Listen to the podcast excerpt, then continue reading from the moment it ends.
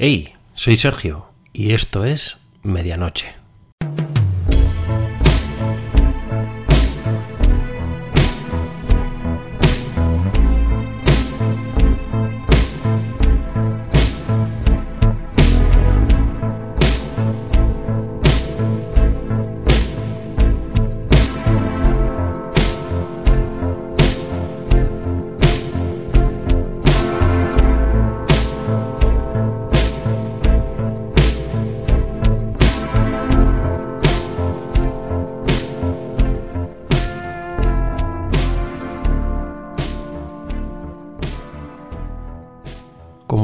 Para el aprendizaje.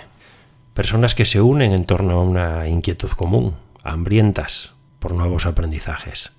Están por todas partes. Hace muchos años ya lo estaban, pero la explosión de Internet ha facilitado su creación, el crecimiento, la popularidad de este tipo de comunidades. Ha facilitado que puedas crearlas y que puedas unirte a ellas, seas quien seas y hagas lo que hagas. No todo lo que te encuentras en la red son comunidades de este tipo. Existe una gran diferencia entre una comunidad de aprendizaje o una comunidad de práctica y un lugar cualquiera en que simplemente se reúnen personas. Un grupo en que no hay actividad, en que no existe una participación o todo nuevo contenido se construye alrededor de spam, de mensajes comerciales, de intentos por atraer visitas a una página, pero que no es no existe una interacción real en ambas vías, no es una comunidad de aprendizaje o de práctica. No lo es porque ni el aprendizaje ni la práctica están presentes. Una comunidad artificial no funciona porque no se produce una interacción que genera valor a las personas. Deja de ser artificial cuando consigues que participen personas que encuentren valor, lo que les lleva a participar, y eso les lleva a que generen valor. Yo estoy apuntado a varias listas de correo y desde una de ellas publicaron tiempo atrás el feedback de un participante en una comunidad de práctica. Permítame que te lo lea. Puedo leer un libro sobre natación. Puedo leer sobre cómo contener la respiración bajo el agua. Puedo leer sobre patear y dar brazadas. Pero sentir que el agua fría sube por la nariz y tratar de mantenerse a flote y remar es algo totalmente diferente. Y no es solo una pregunta binaria de ¿sabes nadar? Existe un espectro donde una marca señala lo bueno que eres como nadador. Claro, es posible que sepas nadar, pero probablemente haya mucho margen de mejora entre dónde te encuentras ahora y lo bueno que podría ser. Puedo ver cómo hay algunas personas en mi equipo multifuncional que son como nadadores de nivel olímpico. Puedo ver la influencia que tienen, no es solo por su título. Cuando hablan, la gente escucha. Cuando plantean ideas, la gente quiere escuchar más. Gente de muchos niveles por encima, por debajo y lateralmente. Todos confían en ellos. Yo también confío en ellos. No lo vi antes, pero lo veo ahora. Quiero desarrollar esta habilidad y darme cuenta de que tengo mucho que aprender. Siento que justo ahora estoy aprendiendo a nadar y estoy emocionado por mejorar. De este mensaje pueden extraerse varios pilares sobre qué aporta una comunidad de práctica. Uno de ellos se refiere a la diferencia entre el conocimiento teórico sobre algo y la aplicación práctica de ese conocimiento teórico. Porque no es lo mismo saber nadar desde la teoría, desde un libro o desde un vídeo en YouTube, que desde el océano. Y tampoco es el mismo conocimiento el que puedes obtener de una obra estática que el que obtienes de la participación viva con otras personas. Otro se basa en cómo la observación, la comparación, el análisis entre lo que hago y lo que hacen otras personas puede ayudarme a detectar vías de mejora no solamente abrir la posibilidad de mejoras concretas ante mis ojos, sino aportarme además ejemplos prácticos sobre determinados comportamientos, permitirme conocer las reacciones de otras personas a esos comportamientos. Porque cada persona sería por un mapa único, un mapa confeccionado a base de las pequeñas piezas de conocimiento que he ido recopilando, de las experiencias vividas, incluso de, de creencias adquiridas por estas u otras vías. Y uno más está relacionado con cómo, a través de las propias percepciones, sobre todo lo anterior, se abre el apetito de más en nuestro interior.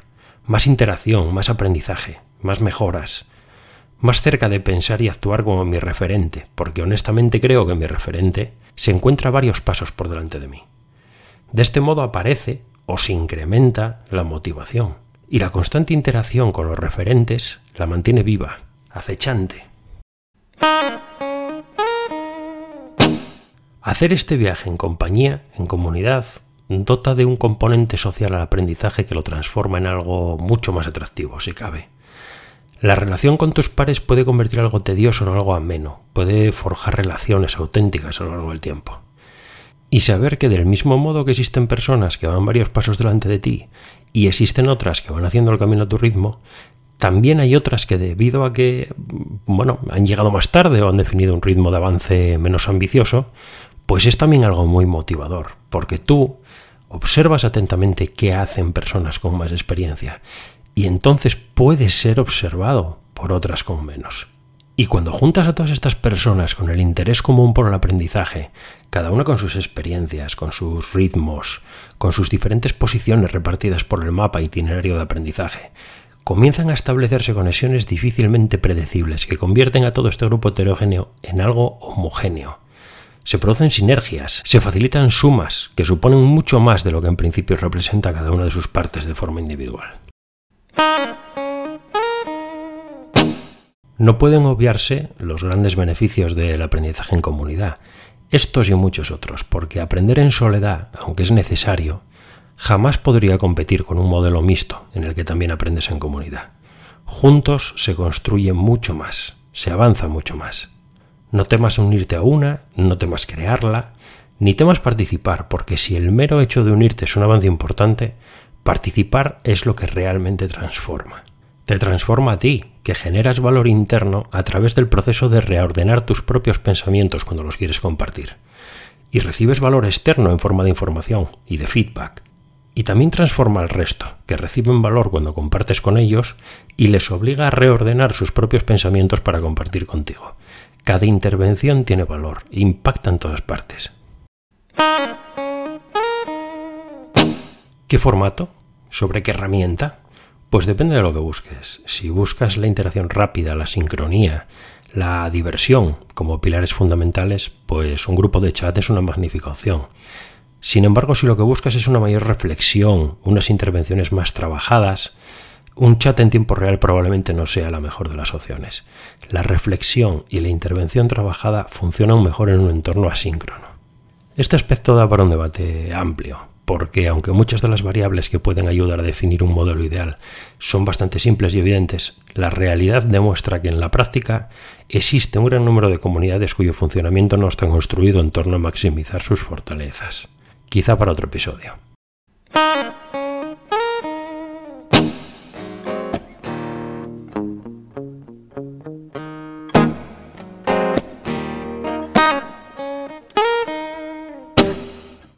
Espacio para preguntas y respuestas.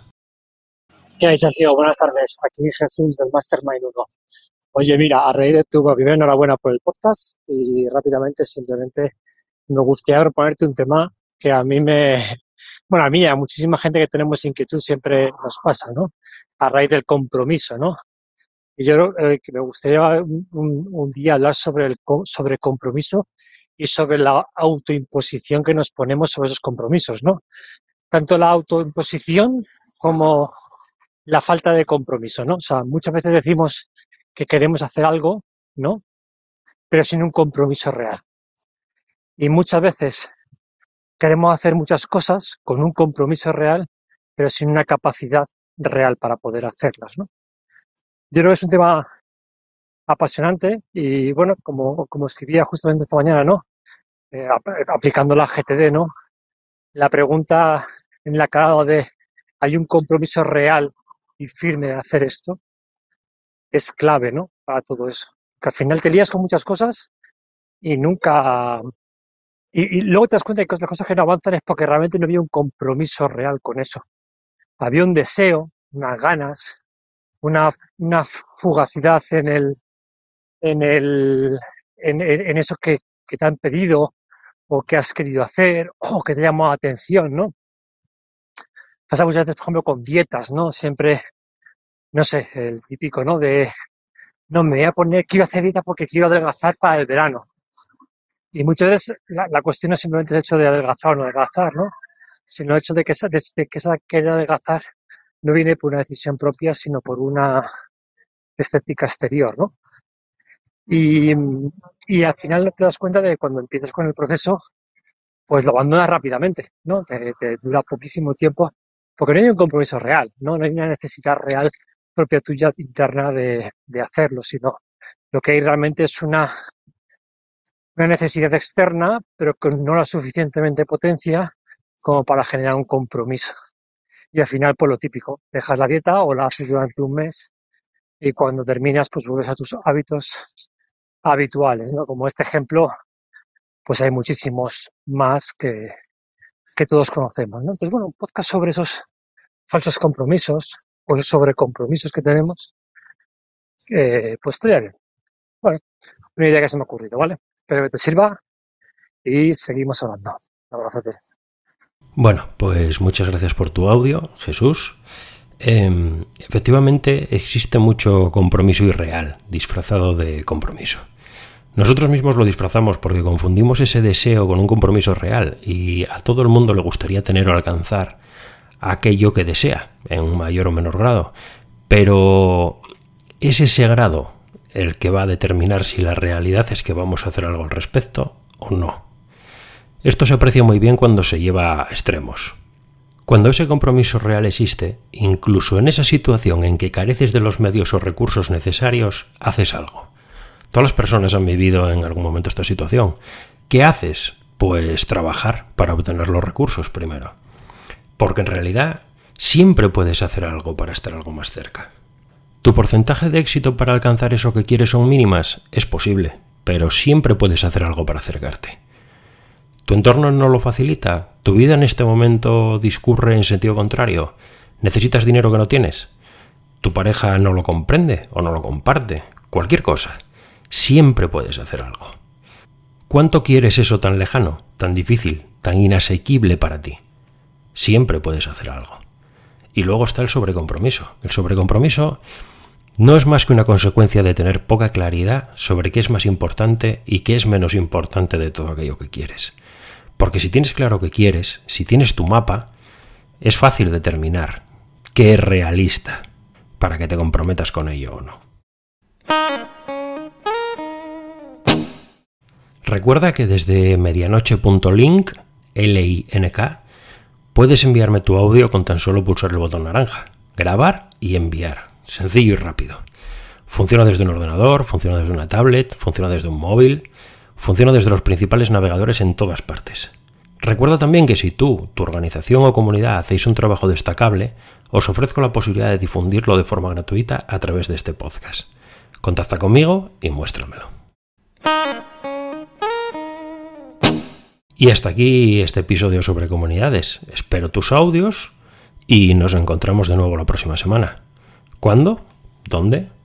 Pues ya lo sabes, aquí y a medianoche.